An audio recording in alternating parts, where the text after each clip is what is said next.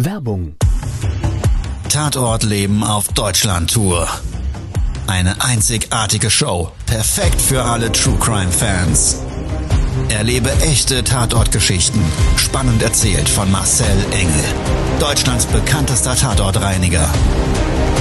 Erfahre, was Marcel von den Toten lernen konnte, bei über 15.000 Tatorten. Tatort Leben live, auch in deiner Nähe. Jetzt Tickets sichern.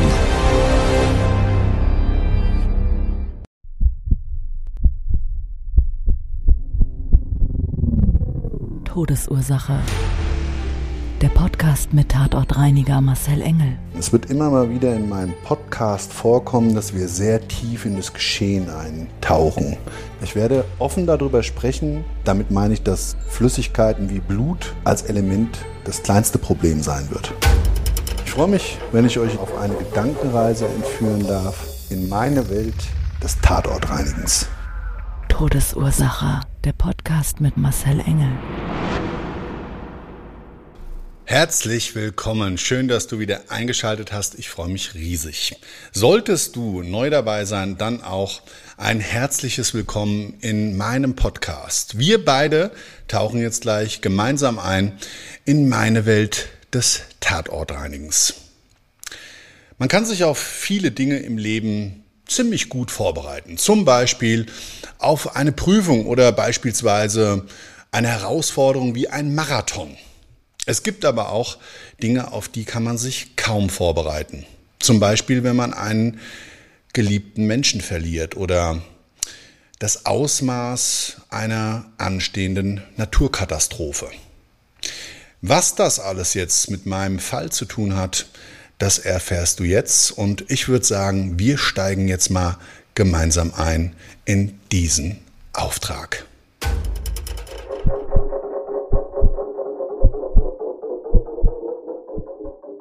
Mein Erstkontakt mit einer Leichenfundortwohnung hat sich ergeben durch einen Besichtigungstermin mit dem Zweck, zwei Kostenvoranschläge zu unterbreiten.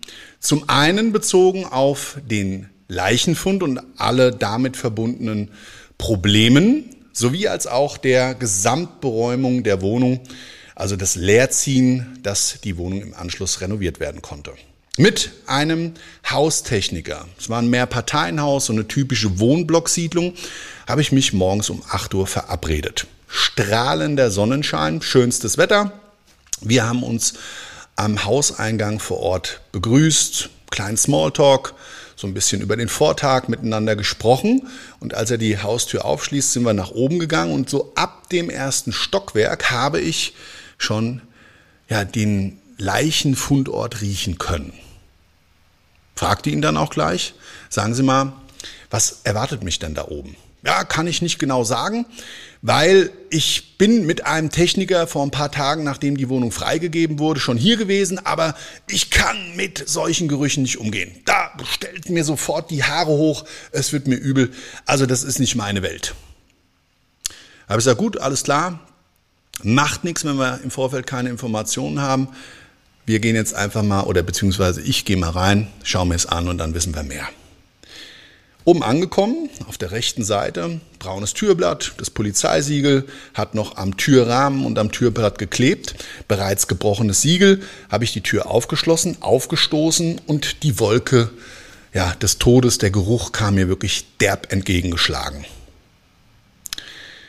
Auf der rechten Seite das Badezimmer. Sichtbar, hell, bin ich dann den ersten Schritt in den Wohnungsflur rein und habe dann mich zur Seite gedreht, eben mit Blick in das Badezimmer rein. Dort, recht klein alles, auf der rechten Seite an der Wand eine Waschmaschine, im Anschluss direkt ein Waschbecken mit so einem kleinen Unterschrank und begrenzt durch ja, die Wand auf der linken und rechten Seite mittig eingemauert ganz am Ende eine Badewanne. Davor stehend ein Bodenstand-WC und auf dem Boden sichtbar graue große Kacheln. Warum ich in dem Auftragsfall ja besichtigen sollte, hat so den Hintergrund, dass es da eine Besonderheit gab, eine technische Besonderheit. Es ging nicht nur um den Leichenfund und die damit verbundenen Problematiken, sondern in dem Fall waren diese großen grauen Kacheln auf dem Boden asbesthaltig. Und da musst du eben mit einer besonderen Expertise rückbauen, dass das für denjenigen, der vor Ort eben diese Maßnahmen durchführt und im Anschluss Menschen, die die Räumlichkeiten betreten, zu keiner Gefährdung ja durch dieses asbesthaltige Produkt sich ergibt. So, das habe ich mir dann angeschaut. Bin so den ersten Schritt ins Badezimmer rein, Leichenflüssigkeit auf dem Boden überall sichtbar, aber eingetrocknet. Und du konntest deutlich erkennen, dass der Leichnam so vor der Badewanne, diesem Stand-WC und dem Waschbecken gelegen hat. Du konntest die Umrisse des Leichnams erkennen. Auch ja, an der Wand die Kacheln, die weißen kleinen Kacheln, sichtbar der Abdruck des Todes, gestempelt durch den Leichnam. Auch das typische Bild der Maden, die dann durch die Leichenflüssigkeit sich da wie so ein Gewitterblitz nach oben verteilen. Alles klar und deutlich zu sehen, aber die gesamte Fläche wirklich abgetrocknet. Ja, und dann habe ich gefragt, sagen Sie mal, so nach draußen in den Hausflur gerufen.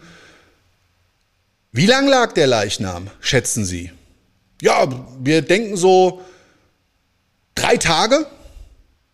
So, für mich war klar, keine drei Tage, keine drei Wochen, sondern mit Sicherheit wesentlich länger. Das Bildnis hat einfach darauf Rückschlüsse ziehen lassen. Ich habe das erstmal umkommentiert, ähm, für mich gar nicht mehr weiter berücksichtigt und bin dann durch die gesamte Wohnung erstmal gegangen. Es war eine Zwei-Zimmer-Wohnung, den kleinen Wohnungsflur entlang wieder auf der rechten Seite war ein Schlafzimmer. Da stand ein Doppelbett drin und eine, eine Schrankwand davor und ja, dann wieder zurück in den Flur, da gab es so ein kleines Kämmerchen geradeaus, dann ging es in den nächsten Raum, so ein Wohn-Esszimmer. So Einrichtung, ich würde mal sagen, so aus den 80er Jahren. Lange nichts gemacht in der Wohnung ziemlich viel drin. Ja, also ziemlich viele Staubfänger. So würde ich es mal umschreiben.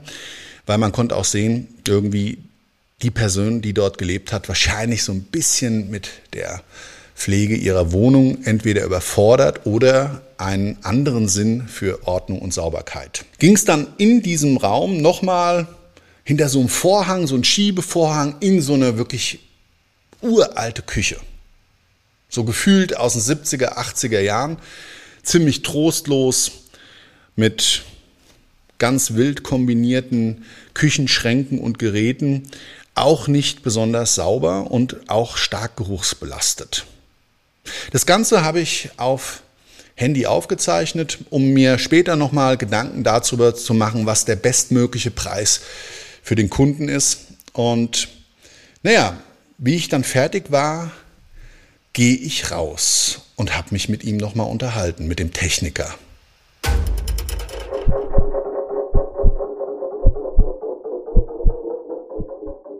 Ja, draußen im Hausflur habe ich dann nochmal eine kleine Zusammenfassung gemacht in Bezug auf den Leichenfundort, vermutete Liegedauer, 14 bis 30 Tage oder länger und die daraus resultierenden Probleme, die sich ergeben könnten bei der Reinigungsmaßnahme.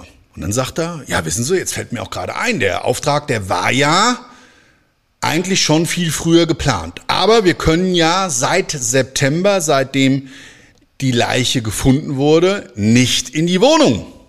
Da habe ich erst mal gestaunt. Fast neun Monate, bis die Wohnung freigegeben war. Ja, warum denn das in aller Herrgottsname, habe ich gefragt. Ja, weiß ich auch nicht. Das ist intern irgendein Problem, das mir jetzt erstmal nicht bekannt ist. Gut, wir haben uns dann darauf geeinigt, dass ich ihm, wie gesagt, die Angebote fertig mache und wir dann nochmal bezüglich einer Terminierung des Auftrags telefonieren. Es sind ein paar Tage vergangen. Die Morgenbesprechung bei uns in der Zentrale die sich genau um diesen Fall dann drehte, hat wirklich erstaunlich Erstaunliches zutage gebracht.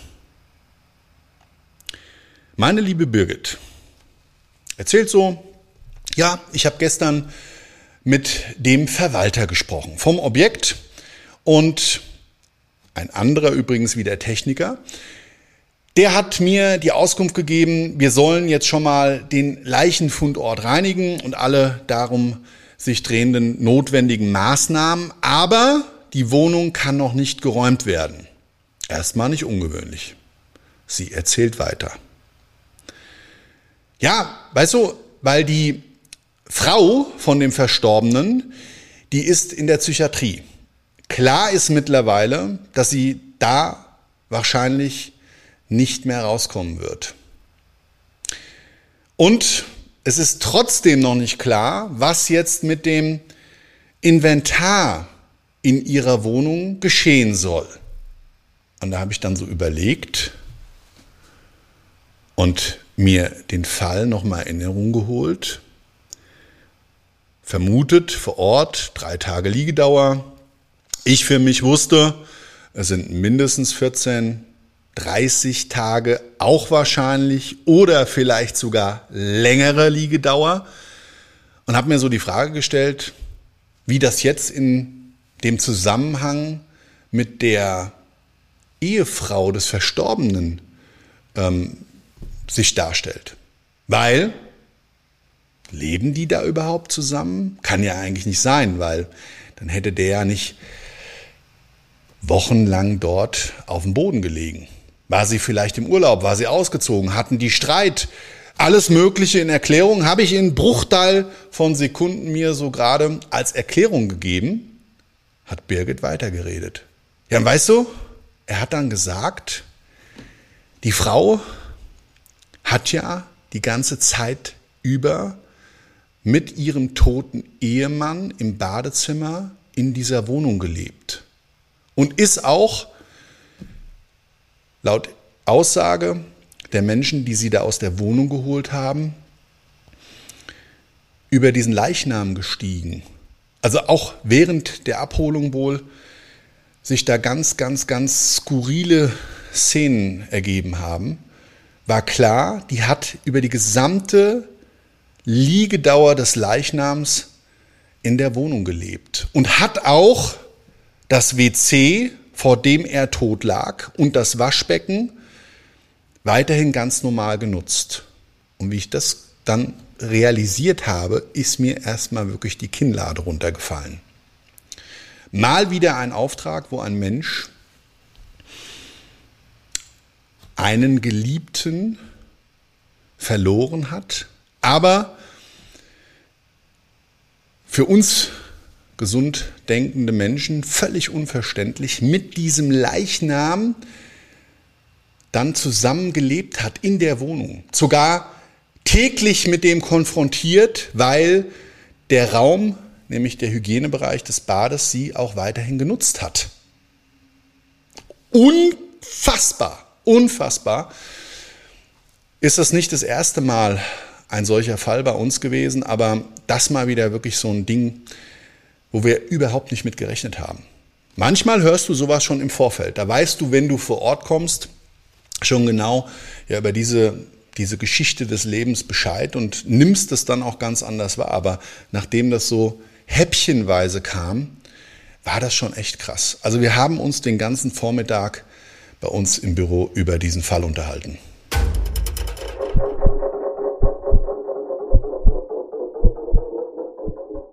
Ja, auf viele Dinge im Leben können wir uns gut vorbereiten und einstellen. Und es gibt aber auch leider Dinge, auf die können wir uns sehr schlecht vorbereiten. Nämlich zum Beispiel, wenn wir unverhofft einen geliebten Menschen verlieren.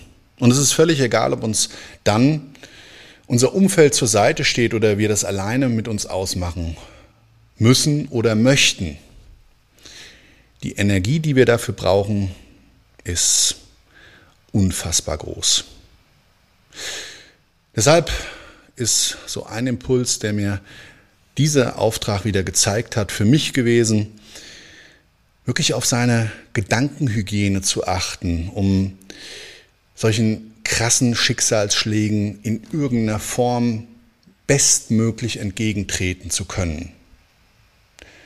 Und bei aller Negativität des Lebens, die uns ständig umgibt und die uns wie ein Spiegel vors Gesicht gehalten wird, entscheiden nur wir jeden Tag, was wir aus diesen Einflüssen, diesen Informationen machen und uns denen vielleicht weniger aussetzen oder manche Dinge vielleicht sogar ins Positive kehren, um für die wirklichen, wirklichen schwierigen Situationen im Leben dann gewappnet zu sein. Ja, mit diesem Impuls, vielleicht hilft er ja auch dir weiter, möchte ich mich bei dir heute verabschieden. Vielen Dank, dass du dabei warst und ja, ich würde mich freuen, wenn du das nächste Mal auch wieder einschaltest. Ich wünsche dir einen wunderschönen Tag, eine wunderschöne Restwoche. Mach was draus. Ciao, bis zum nächsten Mal. Dein Marcel. Das war's schon mit der neuen Folge von Todesursache, der Podcast mit Marcel Engel, Kopf einer eigenen Spezialreinheit und Tatortreiniger bei mehr als 12.000 Orten auf der ganzen Welt. Was kann Marcel für dich bereinigen? Jederzeit. Weltweit. Melde dich oder klick dich einfach mal durch auf marcelengel.com. Empathisch, tiefgründig, ehrlich. Todesursache lässt dich garantiert nicht kalt. Seid dabei. Ich freue mich. Abonniere die Staffel und du kommst für keine Folge zu spät.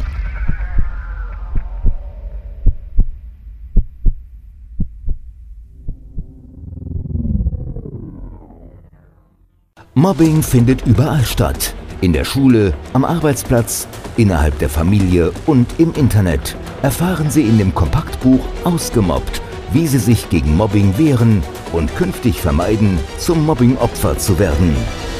Ausgemobbt von Marcel Engel und Martin Zowak, überall im Buchhandel.